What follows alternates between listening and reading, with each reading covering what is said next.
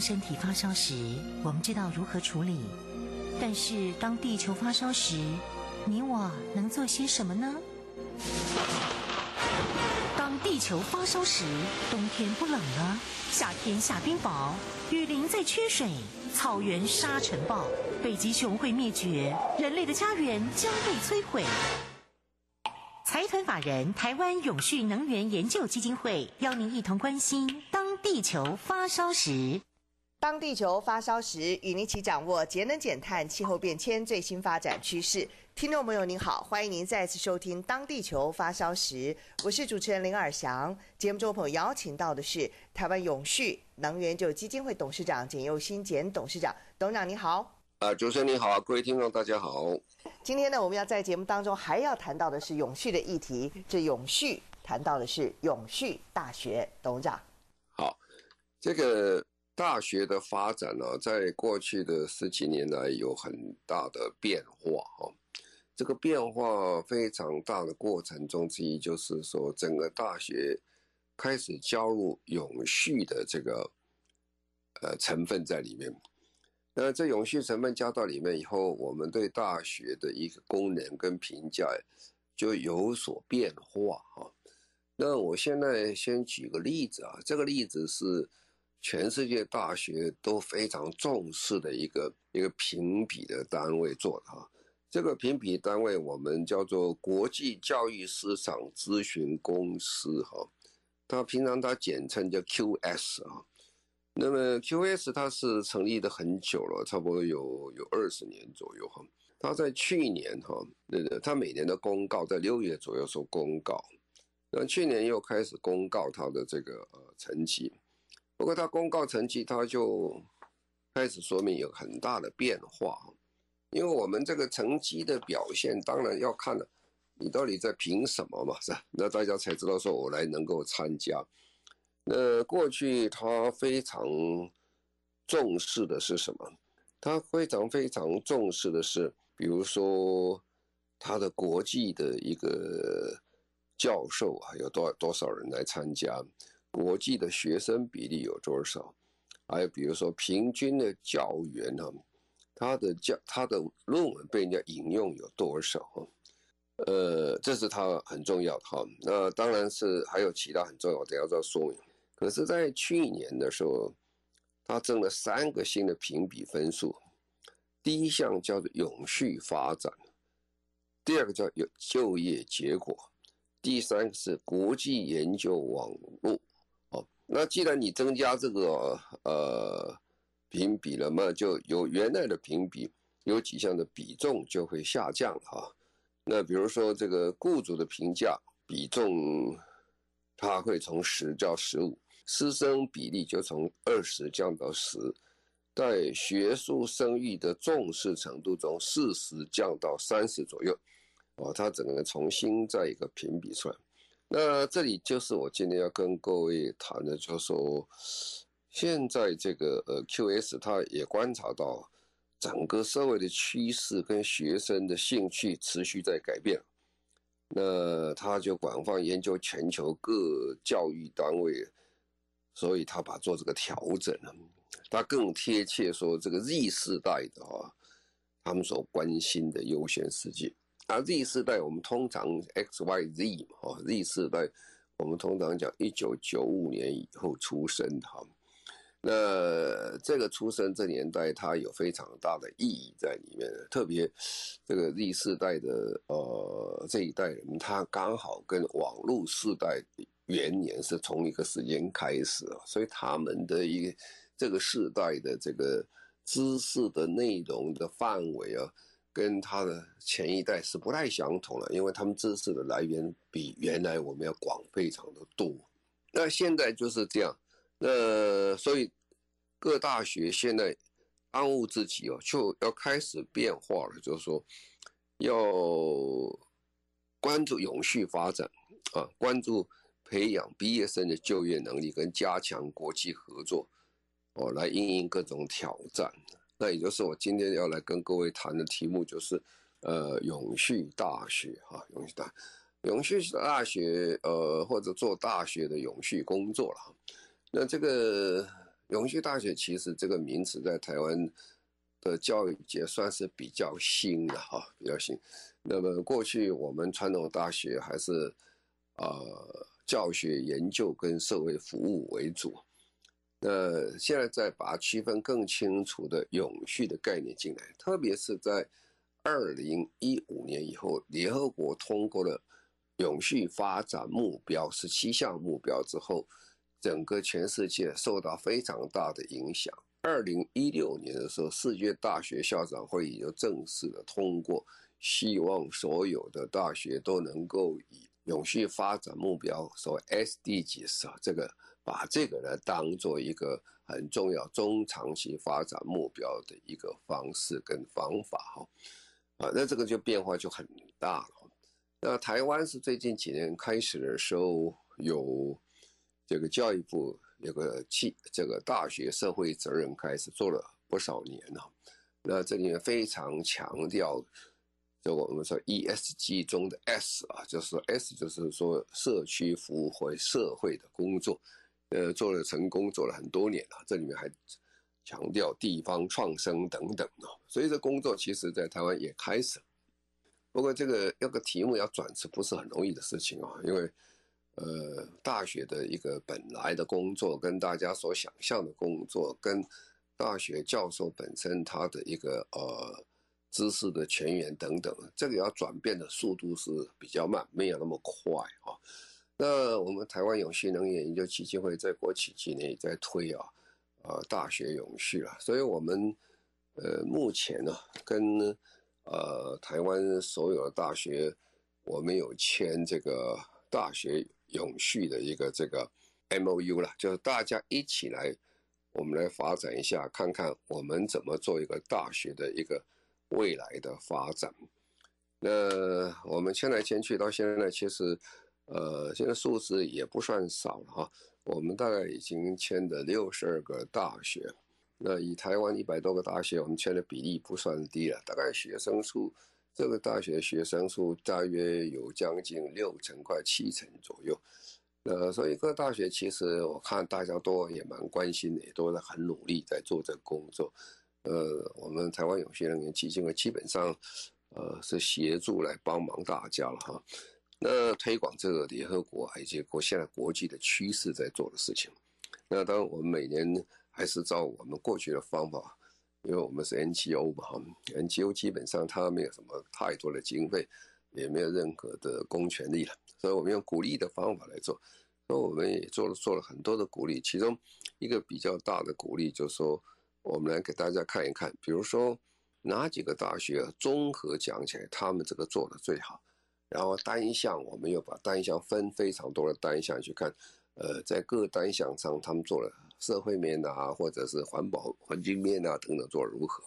好，呃，我们去年啊，去年大概做了最好的学校，大概是这前前几个学校，就最好的当然说清华大学啊，再来是东海大学、中兴大学、云林科技大学、逢甲大学，呃，很有趣啊，这些大部分都集中在中部的比较多一点。还有其他大学也做得不错哈，呃，这也相当多，这几个是很杰出的。那么，当大学永续，我们先谈大学永续在谈什么事情哈？大学永续其实我们照 ESG 的概念来讲的话哈，ESG 是我们平常最简单的方法来做永续的一个作作为啊。在大学的永续发展，第一个我们就谈大学的治理，那第二个就是谈呃。大学的环境永续啊，第三个就是谈这个社会的的服务、社会的创生、社会的公平正义等等，这就是大学所关心的事情啊。那这样呢，讲起来就是比较复杂了，就是不是一般大家想象，呃，很简单，大学永续就是做一点这些节能减碳的事情，那比这个复杂的非常多。那特别很复杂的是，特别很复杂的是。啊、呃，大学的这个治理方面，这是一般大家谈的比较少。不过呢，现在整个大学永续这个方面也谈，然后另一个方面社会面也谈，环境里面也谈。好，那我们等一下再继续再跟我说明。好，我们现在这里稍微休息一下，稍后回来。近邻证明标章，促进企业政府、医院、学校等迈向永续发展，鼓励透过节能、制程改善、能源替代等作为，经由企业承诺及达成近零两阶段，号召组织机构率先推动办公室据点于二零三零年前生产与服务据点于二零五零年前达成近零目标。详情上网搜寻“近零行动联盟”。您现在所收听的节目中广新闻网《当地球发烧时》，我是主持人林尔祥。节目中朋友邀请到的是台湾永续能源就基金会董事长简佑新简董事长。今天我们谈到大学，大学也可以永续，如何成为永续大学？董事长。好，那我刚才说明就是说，如果我们谈大学永续的话，那这个谈大学治理啊。那大学这里，我们都很希望大学能够有一个中长期计划，就等于二零一六年的时候，世界大学校长会议了，大家都希望大学把 SDG 列入中长期计划之一。那这个中长期计划讲起来不太容易了，尤其我们现在的大学校长啊，都是四年一任啊，就等于像像总统这样，四年一任，最多做八年哈。呃，如果要去叫做四年或八年校长，从中长期计划是比较困难的，因为能够解决眼前问题都不错哈。但是如果一个呃一个这个呃学校没有一个中长期计划，它面临的困难就非常多。我们举一个最简单的例子来讲，就是说今天台湾已经进入少子化的时代，这少子化第一个打击到就是大学的学生的。的的数目啊，因为高中毕业生就少了，因为出生少，啊，所以我们最近看了不少的大学，私立大学在啊、结束关闭哈，那这个问题就产生，就是说这个问题，呃，如果你早一点时间思考的话，应该问题就不会那么辛苦。所谓中长期计划，就是说如果今年是二零二四年哈。二零零六年出生的人数，你大概就知道说，呃，二零二四的大学生有多少？其实我们在公元两千年之后已经很明显的少子化已经非常严重，只是那个时候那刚出生的还没有进大学，可是十八年以后他进大学，那很明显的我们大学生是明显不足了哈。像现在我们出生率已经到了十三点六万人左右每一年啊，当年呢，为啥当年这个？呃，一九五六零，一九六零年七零年代，那时候人口出生还有四十万呢。你这么多人口突然减到这么少的时候，当然这个学生就少了。所以我们在做大学的中长期发展计划，这些在永续的概念中，你都要考虑进去了啊。如果没有这些学生，那我我我怎么办这个学校？那这个第一点就是大学自己要考虑中长期成计划，第一件事情，你学生来源的问题。再来是校长的问题了，呃，一个大学怎么办得好不好，校长是非常重要。呃，你不可能一个这个校长如果选不出来的时候，那个校长会等于有一点风雨飘摇，因为呃，代理校长通常不会做比较重大的决定啊，因为他也知道他不会做多久，他也不是他的责任，做那么多他也负担不起啊。所以你可以看，不管是私立大学或国立大学。在过去五年里面，你都可以看得到，台湾很多大学校长产出有困难啊。那这些就是说，我们在做永续工作的时候就非常的重要。怎么样建立一个很好的制度啊，让这个大学校长很顺利可以产出？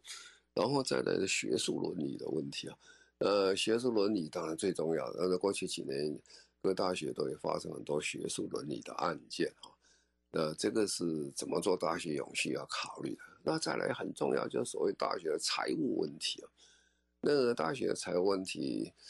我们常常听到就说，呃，就是我们这个大学的这个学杂费怎么收啦，呃，要收多少啦？那教育部同不同意啦？等等啊。其实大学的财务真是一个很困难的事情。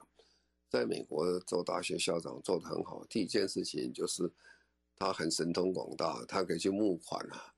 可以有各种钱进来，那可以办学校办得好啊。其实我们常常讲，呃，请教育部补助。其实教育部的高等教育的预算啊，给各个大学生加起来，呃，也充其量也也比不上人家一个大学，哈佛大学呃耶鲁大学一年的这个这个预算数啊，他们的校务基金是上百亿的这个这个呃美金啊，所以这个怎么做的工作真是很辛苦的一件事情啊。这个时代就是说，如果没有经费要办好大学，真的是很困难的。我们常常听到说，我有新加坡的大学是我们三四倍或五倍的我们的这个教大学教授的薪资了，香港更高了啊。那这种状况下，好大好学好教授当然想，如果他得到一个聘书，得到四五倍的薪资每个月的话，你说他会到哪儿去？这个。一般人很难讲说用爱国心就可以说他留在台湾了，这个也不太合理的事情，因为实在差很多啊。所以这就怎么样把它提升，这个都是我们的问题啊。不过这个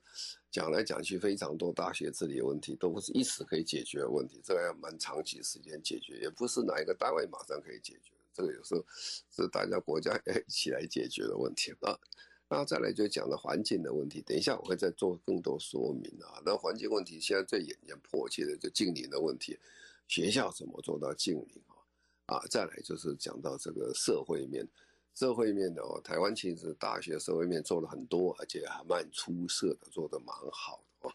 好，那现在有这些内容，大概你大概想大学永续在做什么事情？那我们再看，那别人做的怎么样啊？别人做的。那别人做怎么样？刚才讲这个世界上各种评比都有了。那如果是刚才讲这个 QS 被大家所最尊重的，刚才讲这些，他评的这几个重点，他永续发展是他现在变成最重要的第一项自己所关心的啊。好，那我们就看那别的大学他做的好不好了，是不是真的能这样做得到呢？哈，那我们这里就举一个例子啊，这个例子是我想人人都知道，就是讲哈佛大学的例子啊。你看哈佛大学他怎么做？哈佛大学是可以讲是全世界最悠久的大学之一了，到这个一千六百三十六年成立了。那他教授大概是两千四百多位教授，大学部大概六千六百个学生了啊，研究所多，研究所有一千三百多位学生啊，这个学校很厉害哦，他产生四十八个诺贝尔奖金得主，所以他这个呃。真是很了不起的大学。当然，这样的大学，它第一个要想到永续了。未来它学校能不能继续发展啊？如果哈，你点它的这个大哈佛大学的这个网站，你就说哈佛大学这个永续发展是什么状况呢？你马上看，二零二三年它永续发展计划开宗明义就讲，他说确定通过其营运啊，加速永续行动的优先事项和策略。以因应气候变迁，推进更公平的社会，并促进按现在未来人们的福祉。那么他的计划是很有灵活性的哦，然后他的这个战略图也写得很清楚，啊，所以他在二零一四年他就通过，他是围绕气候、公平跟健康三个支柱啊，创建一个更永续的机构，更可以持续。促进世界和平啊，还全面的一个愿景啊，而且它整个计划是有它的统一性啊，所以它这个其实他关注这个呃永续其实是很早了哈。那么他们校长曾经说过，哈佛大学他会用了气候变迁的发现跟创新的方式方面，那付诸这个实践的方面，那这个。必须要有起了关键的作用，他们是会致力有效并可扩展的解决方案，而这些解决方案不但可以帮助我们实现机构的目标，还为其他的人创造更有效的模式来进行和调整跟采用啊。他换句话说，他是一个领导式的想法，他做得好，让大家一起跟着会做。那我们在这些领域的工作非常的重要。因为人类正在寻求应对各种世界更多的严峻的一些挑战哈，那他们的的 CEO 啊哈，啊他的 CEO Ericsson 啊，他也这样说明，他说凭借这个一个包容和全面的制度框架，他们正在推进永续发展和气候行动，啊，他要。他是要寻找一个可运营的营运的方式跟领导的方式来解决，那他是更希望透过这种计划，那深入研究，为他们的校园提出永续发展最好的方式、最好的贡献，也利用这个方式，呃，学校当做一个场域，来推动引导社会的一个一个进步。所以他们对开始做了很多件，第一件事情开始做从建筑开始跟供应链开始，所以他们对建筑跟供应链的考虑，开始整个从气候跟公平正义跟健康的问题去讨论出来，啊，所以大概可以了解他们这个方向目前大概是如此。好，我们先在这里稍微休息一下，稍后回来。近邻证明标章，促进企业、政府、医院、学校等迈向永续发展。鼓励透过节能、制程改善、能源替代等作为，经由企业承诺及达成净零两阶段，号召组织机构率先推动办公室据点于二零三零年前，生产与服务据点于二零五零年前达成净零目标。详情上网搜寻“净零行动联盟”。您现在所收听的节目《当地球发烧时》，中广新闻网为您播出。我们今天在节目当中谈到的是永续大学，刚刚特别举了哈佛大学的例子，还有什么可以值得参考的？董长，那这个呃，哈佛大学啊，它很早就设立一个永续发展办公室啊，它这个永续发展办公室还包括要听取整个这个学校的学生、教职员。还有行行政工作的，还有领导人、行政的主管呐、啊，大家意见。换句话说，他还是照我们永续一般的方法去谈，啊，先把这利害关系人都找来，啊，找来，找来以后，看大家怎么来做这个事情。这个找来很有意思哦，这里面最热心的变成谁？最热心是学生哈，啊，学生他们越来越期望说，哈佛大学在永续发展跟气候问题上。能够发生领导的作用，所以他们都很高兴的参与这个这个活动，就是这样。那么，而且他在做的时候，他还想不只有是在学校里面可以做哈，他做完他这个还能够推展到社会去，而更重要的，他们这个在这工作将来可以带进他到职场里面去做事情啊。所以这个这个这个就有趣了，就是。学生作为一个利害关系人，他这么关心，因为他关心他的未来的职场的工作，所以这个变成一个很好的一个收集的各种资料进来，所以他们建立各种动态的档案啊，就看到我们怎么来做呢？啊，这个动态档案有有新的技术、新的战略，还有各种方式，还有大家一推移来做。那在这最他们已经做了快十年左右哈，那这其实。效果是很不错的，而且那些包括什么，包括从研究室里面出来的很多创新的东西可以做，所以现在他们已经有一个方式确定说，他们未来从什么地方开始切进去做什么东西。呃，最最重要的是，哈佛它也有它的呃工学院的部分的，有些如果要 engineering 要做工程做的时候，他们也可以跟着这样做，啊，所以你看看他怎么做法了哈。那其实哈佛大学它也是碰到这个问题啊，这些现在台湾大学碰到的问题是相同的哈，呃，大部分的这个呃这个碳排放都是从建筑出来的哈，大概百分之九十七啊，哈佛大学的碳排放出来，然后这碳排放它最大主要的原因在什么地方？那，最主要的原因是它的这个冬天很冷啊，美国这个在东北角的时候冬天实在是很冷。而且下大雪，所以他们有时候大楼跟大楼之间有地下通道，不敢走到上面去，因为上面实在太冷，残雪问题很多。所以它的暖气的供暖的这个用的能源非常多。那夏天有时候很热，所以他们这个呃冷暖气其实用的实力使用非常多。但是他们就仔细去分析，怎么样把这些呃。能够节省他们的这些碳排放东西，把它扫下来。那因为哈佛大学它虽然是在 Boston 城里面，它外面还有一些比较远的地方的城市，有在它办公室等等。那也有些地方系统它就是不是电气化的啊，它是用什么呢？它是用这个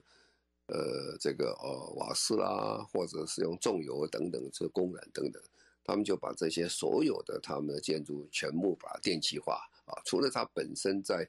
这个波士顿市内的室外也都做起来。然后因为刚才讲这占百分之九十七啊，这个比例是非常的大啊，所以他们就开始做怎么样去做呢？他们就开始想，他第一个。呃，如果能自己住，我就开始节节能减碳了，开始改变房屋的建筑等等。那不行，他也去购买一些再生的电、再生能源的电力了。因为在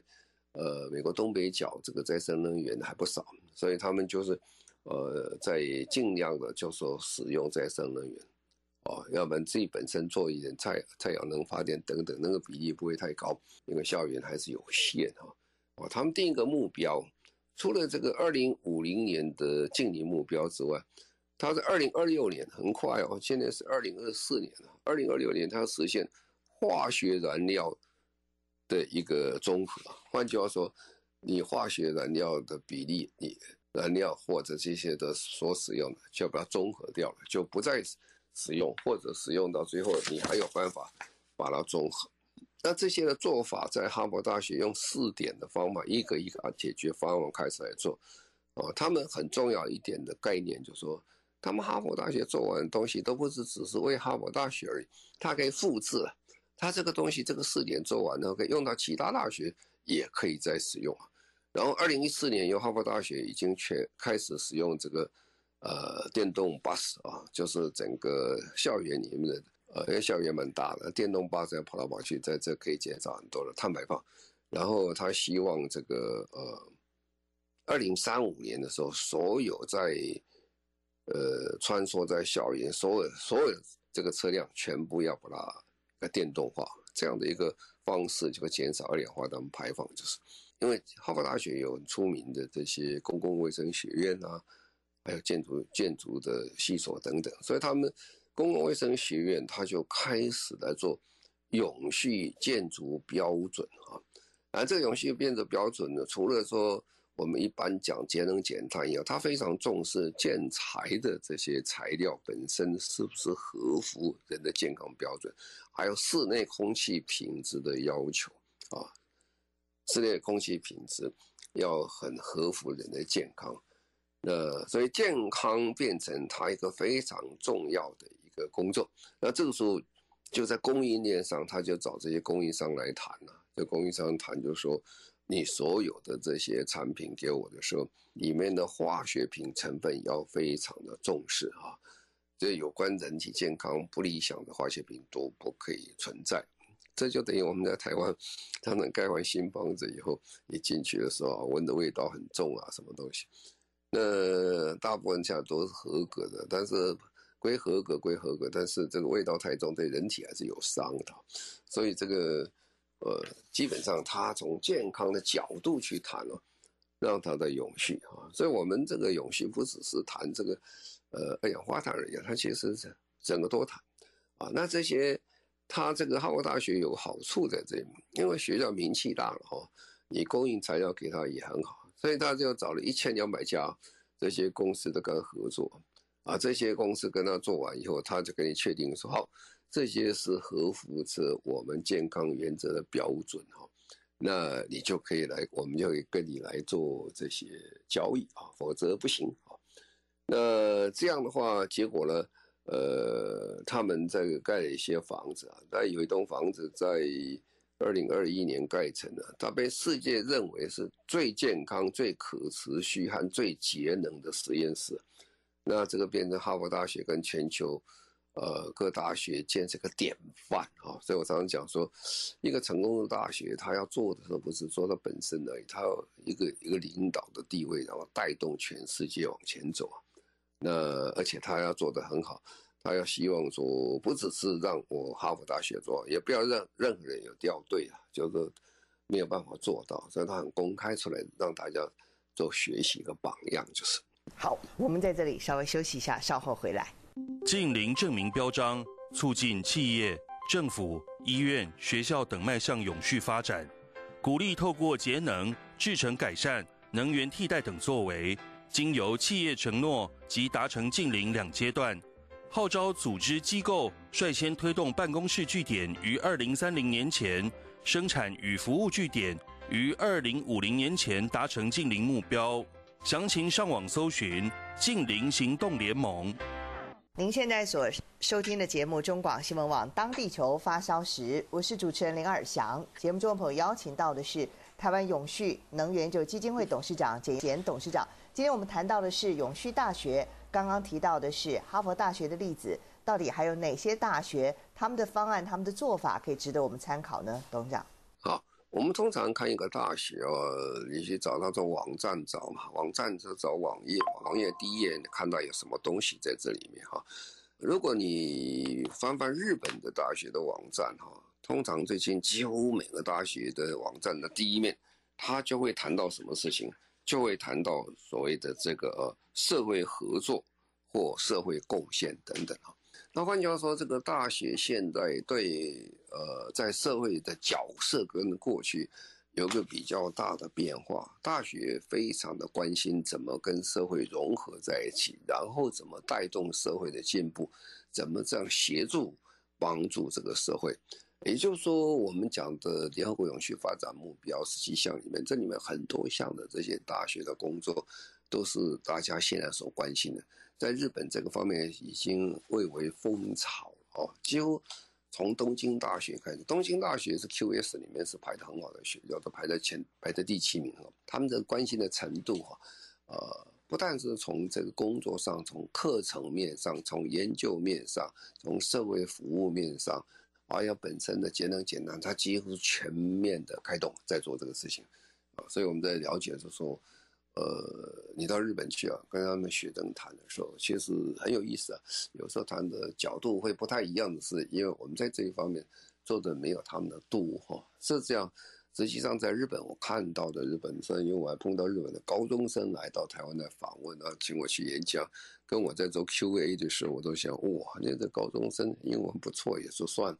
他的 SD 其实了解的程度啊，就是从高中一路上来，中中小学一路上来做得很成功。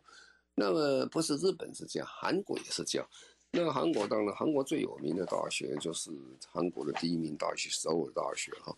那么首尔大学他们在二零零八年哦，他们就有做过永续发展的宣言哈。那永续发展宣言啊，韩国大学他们是很有这个企图心的啊。他们是首尔大学，他们一直致力要培养世界一流的领导人物啊。就要通过积极面的应付来解决全球的问题啊，为为人类做贡献。那它的永续发展呢，把这个经济社会跟环境面完全融合成新典范。那为了这个呃实现这些永续发展，那他们集会所有的智慧力量一起来做。所以你可以看他们的这个内涵呢，就是。一个学校在发展的方向目标定得非常清楚，啊，他的四项原则讲得很清楚。第一项就是他要要连接跟整合学术界和学科各种不同领域，来发展永续的教育发展的研究跟社会活动。呃，这是因为我们一直在讲永续，永续是跨领域的，它不是哪一个学科而已，它是跨领域的东西，它把整合在一起，连接在一起。然后他第二个，他要在大学成员积极参与，呃，基础上创造环境友好的校园啊，这个环境，呃，这个永续啊，特别是近年期，各大学现在几乎都是非常的热心在参与这个事情。然后他在扩大跟地区跟社会的合作，建构一个永续发展的全球网络。然后最后配合一个行政系统，建立一个创造创造性的营运系统。你仔细看哦，它就第一项就是讲，呃，它的这个传统我们所做的教育研究跟发展，下面就是 ESG 了啊，有关系整个行政系统，有关这个呃社会面，还有关这个环境面啊，所以大概可以了解这个状况。然后他目标也定得很清楚了，理论上，所以如果有时候看到这个，甚至觉得哎，我们国家好像还需要再加把劲哈，因为我们的大学虽然我们跟六十二所大学签这么多约，但是我看来看去哦，我们跟刚才我谈到这些世界一流的大学啊，这个哈佛啦，或者是东京大学啦，或者是这个首尔大学，好像还有时间上一点落差，我们需要再更努力哈。但是因为这个是一个新东西啊，它跑得很快，跑得很快。如果我们加把劲的话，其实很快就会赶上来。那今天跟各位讲这个永续大学，因为大学还是一个国家最重要的一个进步动力的来源啊。所有永续的发展、未来的创新啊、问题的解决方案、人才的培养，大学都占了最高最重要的位置啊。那如何这个大学继续在发展，领导着社会的变迁？啊，领导着国家的进步，以及跟社会、跟国际做交流，这个大学的场面是非常的重要。所以今天我在提这个题目的时候，我们更希望就是说，我们大家一起来哈，这个我们国家这个大学数量并不少，那而且人才也很多啊。呃如果能够结合起来做的话，我想是非常的快啊。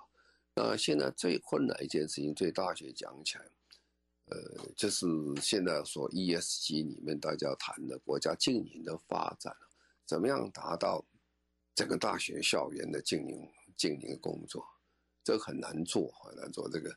当然我们也看到，哦，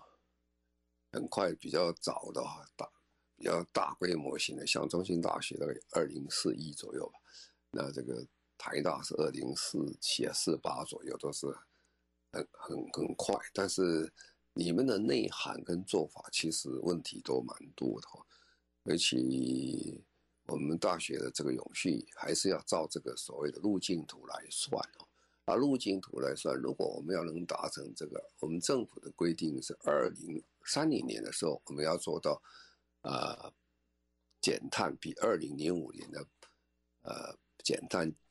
百分之二十四 plus minus 万左右。那这个其实是很赶的，而且是不好做的，因为我们要讲永续大学第一件事情，要要配合上所有的国际跟政府做的这些政策的话，现在是二零二四年，呃，二零二四年还有六年到七年左右，我们要减二十四 percent 左右，那这个一年要减三到四 percent 才有可能达成这个目标啊。那这达成的目标，其实数字是好讲，做起来工作是非常难做。那所以这个我看整个大学现在整个是动起来，但是这困难重重了。这个是需要不是只是很简单的说硬体上结构上的发展，其实教授、学生以及工作人员整个生活形态的改变跟意识形态的改变。那是一个根本啊，从那样的话才能真正做到一个节能减碳、减少物质的浪费，最终会达到我们的经营的工作。那这个是我们有对大学很多的期盼，我们希望大学做得更好，能够引领这个社会，创造更多的知识，创造更多的人才出来。这是我今天跟各位在讲大学永续的目的。非常谢谢我们台湾永续能源研究基金会董事长简新简董事长，谢谢您。谢谢各位，再见。也谢谢所有听众朋友您的收听，我们下个星期同时间再会，拜拜。